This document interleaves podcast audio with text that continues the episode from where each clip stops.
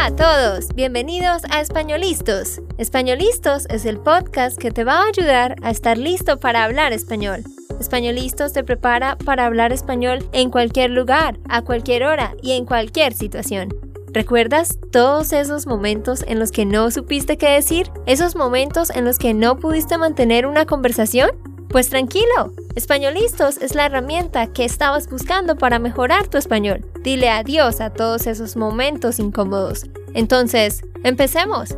¿Estamos listos? Yo soy Andrea, de Santander, Colombia. Y yo soy Nate, de Texas, Estados Unidos. Hola, ¿cómo están todos? Espero que muy bien. Bienvenidos a otro episodio más del podcast de Españolistos. Hoy vamos a tener una entrevista con mi hermano Miguel, a quien ustedes ya han visto en otros videos, y vamos a contarte cómo fue nuestra niñez, cómo fue crecer en Colombia.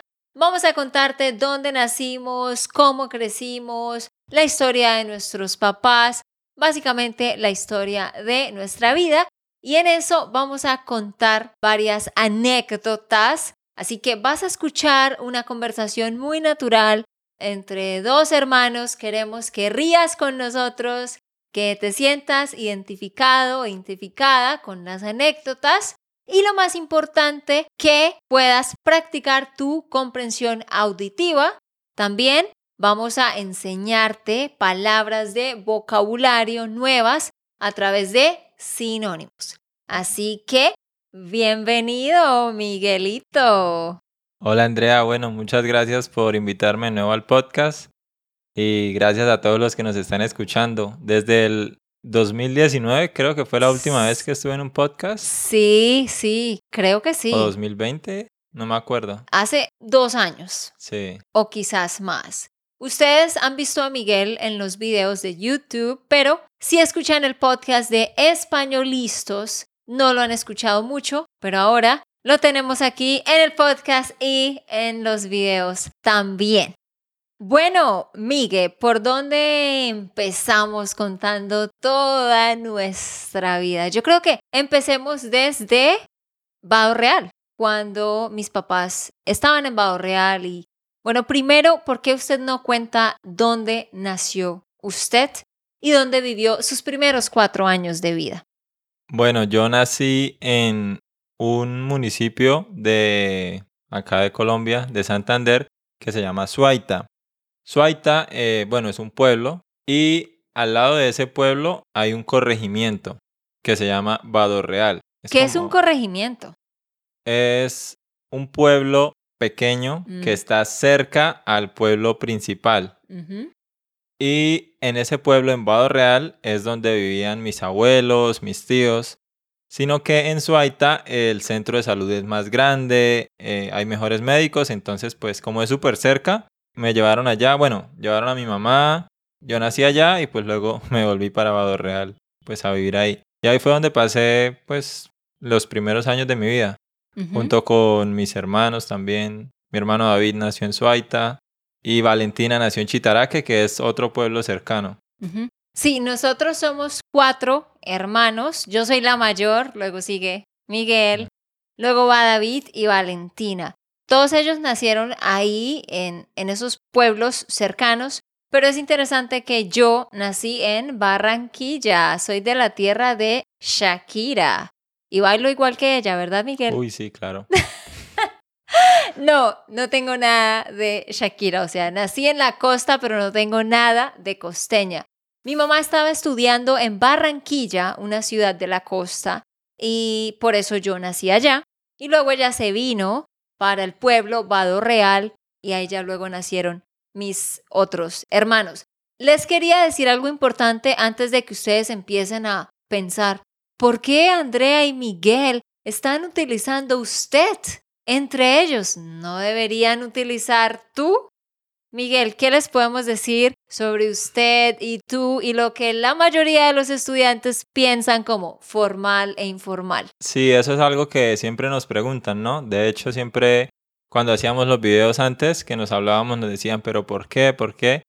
Y bueno, sí se dice que uno es formal, el otro es informal, pero la razón principal es porque aquí en Santander, en Bucaramanga, donde nosotros vivimos, la gente habla así. Digamos, si tú vas a la costa o si vas a Bogotá, entre amigos, entre familias se hablan de tú. Pero aquí donde nosotros vivimos, en nuestra región, eh, se habla de usted. Es algo de aquí. Sí, es bien interesante porque yo siempre he notado que aquí en Colombia no tenemos esa distinción de formal, informal. O sea, sí la hay, pero no se aplica en todas las regiones. Es más como que cada departamento tiene como su pronombre que utiliza la mayoría de las veces. Entonces, como decía Miguel, la costa, Bogotá, es tú, Medellín también, Medellín también. Sí, los paisas también. Ah, pero ellos también dicen vos. Vos. Y también utilizan usted. ¿Usted, es que es bobo o qué? Usted es que es bobo. Sí. Vos sos bobo. Sí. Entonces es, bueno, no sé si ese paisa me salió bien.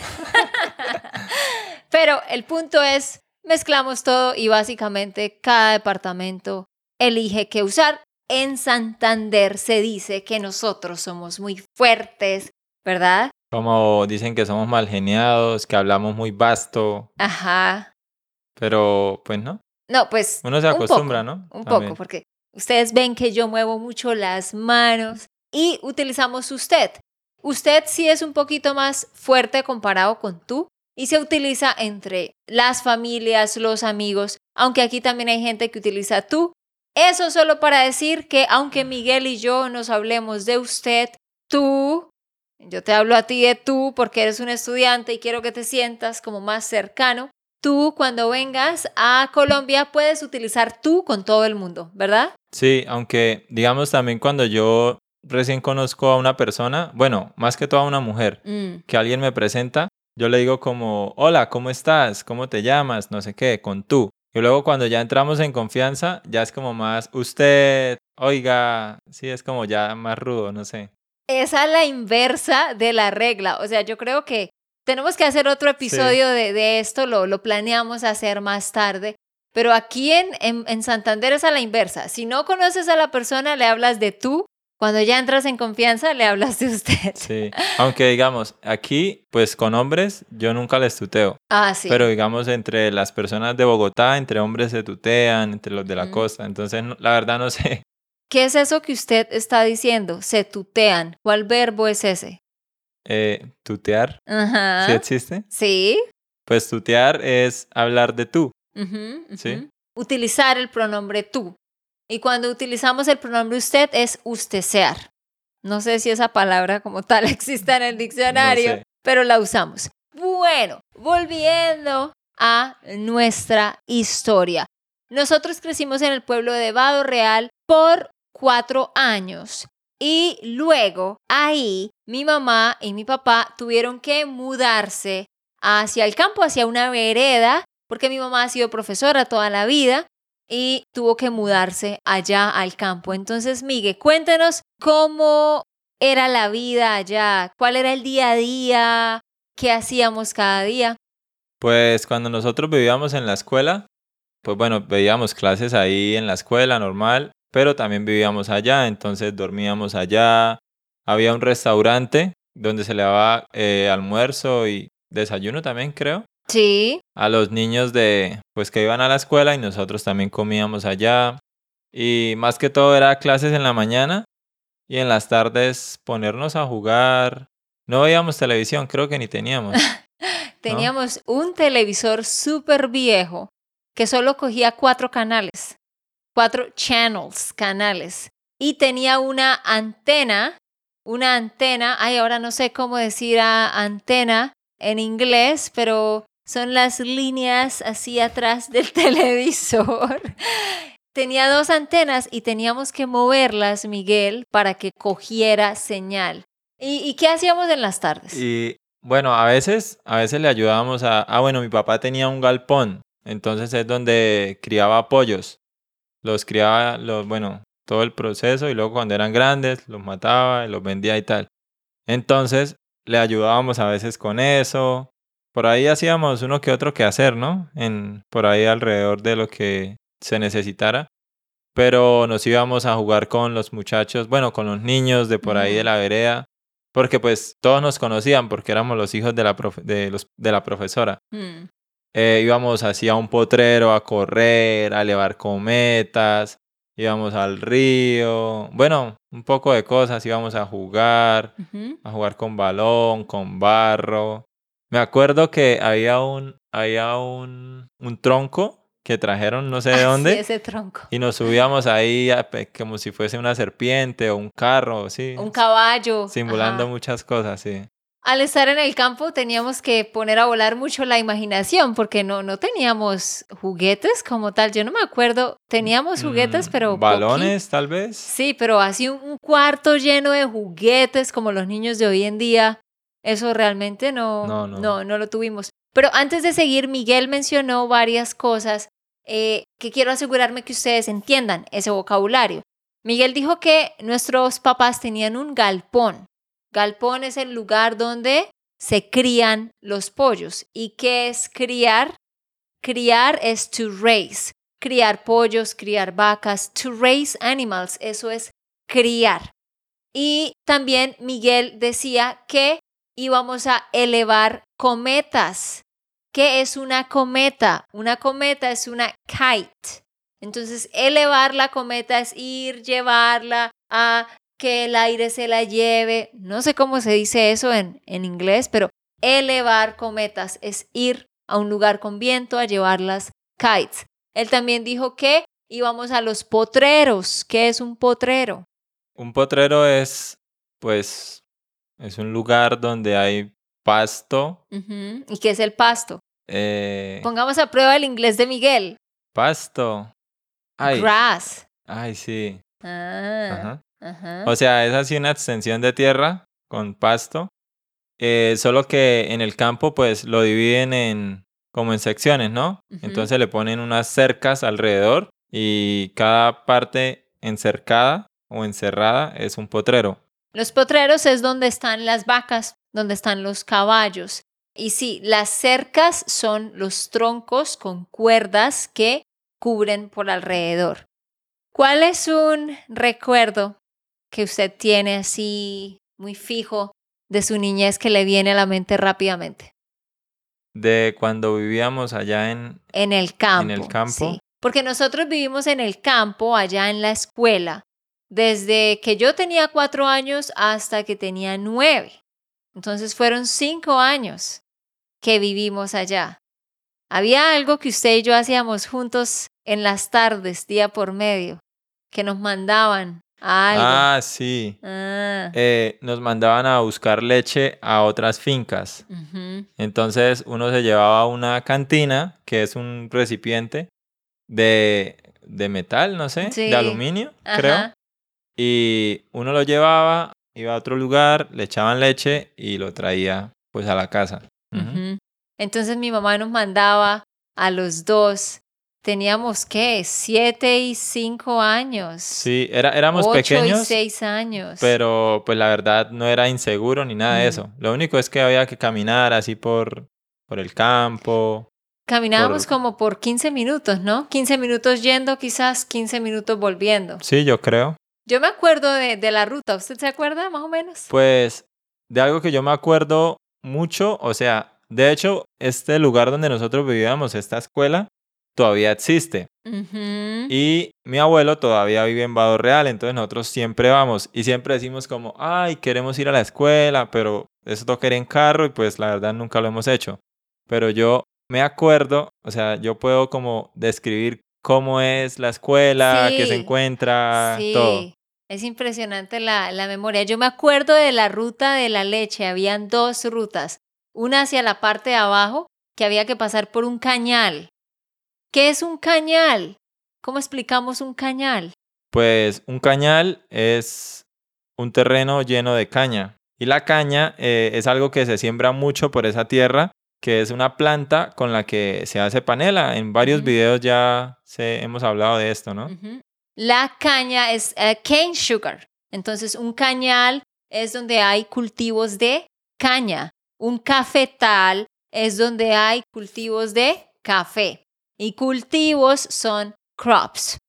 Bueno, sí, entonces nosotros íbamos a traer la leche también jugábamos al restaurante, jugábamos al restaurante con los niños. Y algo que quiero mencionar es que la escuela en total tenía como 40 o 50 estudiantes en total y solo había dos salones, solo había dos salones. En un salón había como 25 estudiantes, en el otro había 25 y solo había dos profesoras. ¿Se acuerda?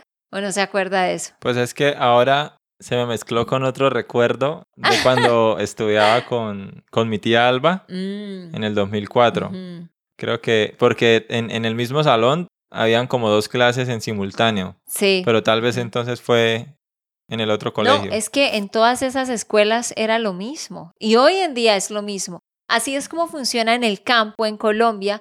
La escuela está en una vereda, que ya explicamos antes que una vereda es como una pequeña población, una eh, personas que viven en la montaña, esa es una vereda.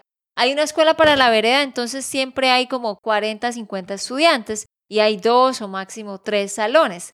Y en cada salón eh, por ejemplo, mi mamá tenía cinco estudiantes de quinto grado, diez estudiantes de segundo grado, siete estudiantes de kindergarten, de preescolar, y quizás tres, cuatro de cuarto grado, ¿sí? Entonces, de preescolar a quinto estaba dividido en dos salones y las profesoras tenían que hacer clase y actividades al tiempo para los niños. Entonces nosotros estuvimos ahí por, por cinco años.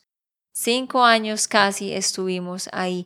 ¿Usted se acuerda que a veces nos íbamos para el potrero enfrente Sí, y hacíamos guerra de hongos? sí, sí. Pero yo me acuerdo también de el señor que vivía en la parte de atrás, se llamaba Fidel, ¿no? No. Sibel. Sibel, sí. Pero no me acuerdo el nombre del señor, del dueño del potrero del frente. no Don sé. Juan Carlos, creo que se así, llamaba. no sé. Sí. Me acuerdo de la señora Eva, Sí. de Lina y... Bueno, de hecho, eh, pues es que ya no me acuerdo bien de las caras, pero a veces uno va al pueblo Y ve personas. y sí, es como, ay, yo lo conozco, ay, sí, te- Sí. cuando tal. Eso, eso nos marcó muchísimo. Nosotros ya habíamos hecho un episodio sobre esto, como dijo Miguel, hace mucho y decidimos volver a hacer esto para contarles porque es parte de nuestra vida, a algunos les parece interesante, es una manera de que nosotros tengamos una conversación más natural y ustedes puedan escuchar una conversación natural. Bueno, después de que nosotros vivimos en el campo por cinco años, nos mudamos a la ciudad con nuestros papás y yo quiero aprovechar para exaltar a mis papás, a nuestros papás, porque a ellos les tocó muy duro. Tocarle muy duro a alguien es que una persona tuvo que hacer muchas cosas con dificultad, que no fue fácil el proceso. O nosotros también decimos con mucho sacrificio. Ujú, Sí, es como con mucho esfuerzo. Mis papás, a mis papás les tocó muy duro, tocarle duro a alguien. O nuestros papás nos sacaron adelante con mucho esfuerzo. Sacar un hijo adelante, eso es algo que se dice mucho en, en, en Colombia, no sé en los otros países, pero la gente dice, sí, tengo que trabajar duro para sacar mis hijos adelante. ¿Qué significa eso? O para salir adelante, también hablando de uno mismo, ¿no? Para salir adelante. Significa como, sí, salir adelante es como esforzarse, trabajar duro para ser exitoso, para superarse en todas las áreas de la vida, se podría decir. Ajá. Y los que tienen hijos con respecto a sus hijos dicen sacar a sus hijos adelante. Entonces, mis papás querían salir adelante, o sea, mejorar su posición en la vida para sacar a sus hijos adelante. Es decir, para mejorar la posición de sus hijos en la vida y por eso se vinieron a la ciudad y solo tenían 5 mil pesos, que es un dólar con 30 centavos. Bueno, ya casi es un dólar, ¿no?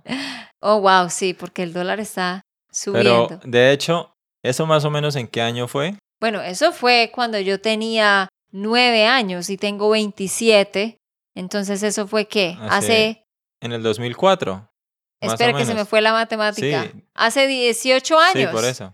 Hace 18 años. Porque es que yo no sé si, no me acuerdo bien si fue ese mismo año, pero en el 2004 yo me quedé a vivir en Vado Real. Sí. Entonces fue porque mi mamá no, mis papás no tenían dinero y tenían que dejar a alguien para que viviera con la abuela Y dejaron a mí. y me dejaron a mí. Oh. Y yo estudié ese año en una vereda con mi tía Alba, una hermana de mi mamá.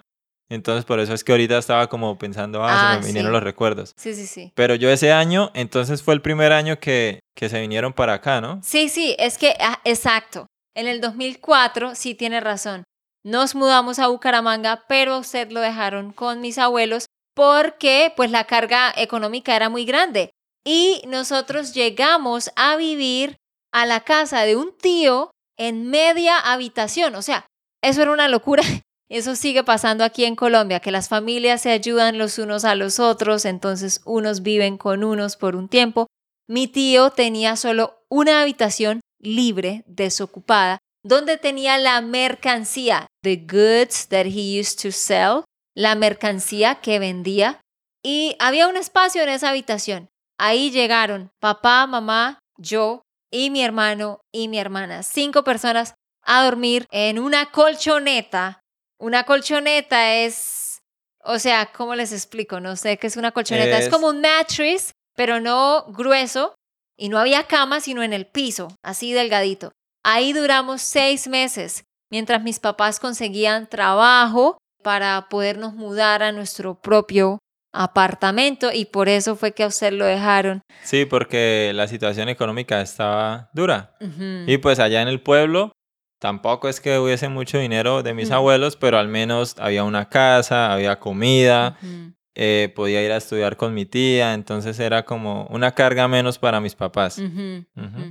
Sí, y eso lo hacen mucho acá, pues por la situación económica, ¿no? La gente se ve forzada a dejar a un hijo con un tío o con el abuelo por un tiempo o a veces por, por años, ¿no? Sí, de hecho, a veces pasa eso cuando las muchachas se van para la universidad, que de Mm. pronto tienen hijos, casi que la abuela es la que los cría, ¿no? Eso es algo que se ve mucho aquí, la verdad, sí. Entonces, después de que usted se quedó ese año allá, usted se vino para Bucaramanga En el 2005. en el 2005. Yo ahí tenía, ¿qué? 10 años, ¿sí? 10 años, como 10 años. Sí, tal vez. ¿Qué pasó ahí después cuando ya estuvimos la familia junta aquí en Bucaramanga? Bueno, yo me acuerdo que al principio, como no teníamos dinero, como dijo Andrea, nosotros nos fuimos a vivir a una casa con una tía. O sea, pero ya era como que mis papás la arrendaron la casa y vivíamos con otra tía, entonces ella vivía en un cuarto y nosotros en lo demás. O sea, todos vivíamos juntos, ¿sí? Entre, entre mi tía que estaba en la universidad y mi mamá que ya trabajaba con mi papá, eh, se encargaban de, de los gastos. Pero eh, mi mamá siempre ha sido profesora, como dijo Andrea. Pero cuando eso no, no era profesora acá todavía, ¿cierto? Todavía no tenía el, como la, El aval. nombramiento, sí. Sí, lo que pasa es que nos vinimos de un estado al otro y mi mamá tenía conexiones en el pueblo, pero cuando llegó aquí a, Santander, a la ciudad grande, pues no tenía las conexiones para que le dieran un trabajo, porque eso es difícil encontrar un trabajo. Entonces pasó como un año antes de que ella pudiera conseguir un trabajo de profesora y en qué trabajaban mis papás en ese año. Eso era lo que iba a decir, que yo me acuerdo que ellos compraban unas galletas, eran como, pues, no, no me acuerdo los precios, la verdad, pero habían unas personas, incluso todavía existen esas personas, porque nosotros lo hicimos en el 2012 Sí. y todavía hay gente que lo hace, que compraban unas galletas con diferentes sabores o hojaldras o churros, bueno, muchas cosas de panadería, y los empacaban en bolsitas y iban y las vendían por las casas, como llegar a una casa, de repente golpear, hola, buenas, estoy vendiendo galletas eh, a 5 mil pesos, ¿me quieren comprar? Y nosotros nos íbamos con ellos a hacer eso. Yo me acuerdo que entonces ellos nos decían, si usted vende un paquete de galletas, le doy tanto, pero era como una monedita, o sea, no era nada así, Mm. pero uno como que, claro, claro, vamos. Y así nosotros también ayudábamos a, a nuestros papás cuando eso. La verdad es, estuvo difícil, ¿no? Estuvo Sí. agreste. Estuvo agreste. Sí, ese es un término ah, muy de los jóvenes aquí en Colombia, que algo estuvo difícil, estuvo duro, estuvo agreste, dicen eh, aquí los No- jóvenes. nosotros los jóvenes, porque Andrea ya es una señora casada. Yo ya soy una señora casada, ya no entro en, en esa generación. Pero sí, mis papás iban todos los días, mi papá, mi mamá y algunos de mis tíos iban a otros pueblos pequeños cerca de la ciudad a caminar, como decía Miguel, tocando puerta tras puerta. Vendo galletas, galletas para que tome con café, cinco mil pesos. Cinco mil pesos es, como dije, en ese momento un dólar con cincuenta. En ese tiempo quizás era por ahí dos dólares. Me imagino, ¿sí? No, no sé. Un poquito menos de dos dólares.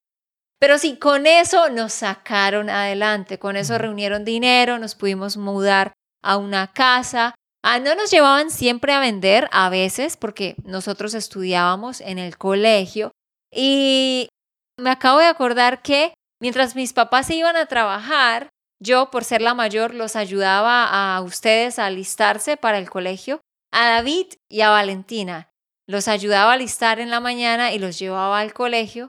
Y luego usted y yo caminábamos al mediodía almorzar en un restaurante del gobierno ah. con unas fichas que nos daban. Sí, El gobierno tenía, y todavía lo tiene, un programa para niños pobres donde les dan unos tiquetes, unas fichas, y con eso uno va a un lugar donde dan almuerzos gratis, hace una fila, da el tiquete y le dan el almuerzo.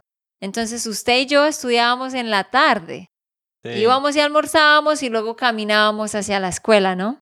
Sí, sí, me acuerdo. Lo que pasa es que, o sea, ahora, ahora mismo se vienen muchos recuerdos, muchos, muchos recuerdos. Y ya se va a acabar el episodio. Y ya solo quedan como ocho minutos.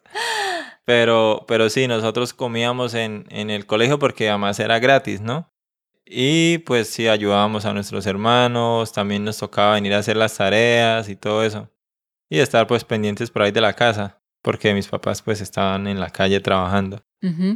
Sí, son muchos recuerdos los que estamos teniendo ahora. Entonces, eh, yo creo que lo que vamos a hacer es hacer un segundo episodio para terminarles de contar la historia de nuestra vida, de nuestros papás, cómo desde tan abajo eh, Dios nos ayudó a surgir y gracias al gran esfuerzo de mis papás que nos enseñaron a trabajar también duro y hemos podido salir adelante. Entonces, en otro episodio, estén pendientes, les vamos a seguir contando sobre nuestra historia. Listo, Andrea. Y a ustedes no se les olvide que pueden ir a espanolistos.com para que descarguen la transcripción de este episodio. Y pues bueno, entonces nos veremos en otro episodio. Deja tu comentario diciendo qué piensas de esta historia hasta ahora. Queremos leerte y nos vemos en el siguiente. Chao, chao, Ok, esto fue todo por el episodio de hoy. Esperamos que les haya gustado y que hayan aprendido. Y recuerda, si sientes que estás listo para aprender español, solo da un clic en Español Listos. No olvides dejar tus comentarios de lo que te gustó y los temas que quieres que tratemos. Suscríbete y déjanos tus reseñas. Españolistos les dice chao chao y hasta, la próxima.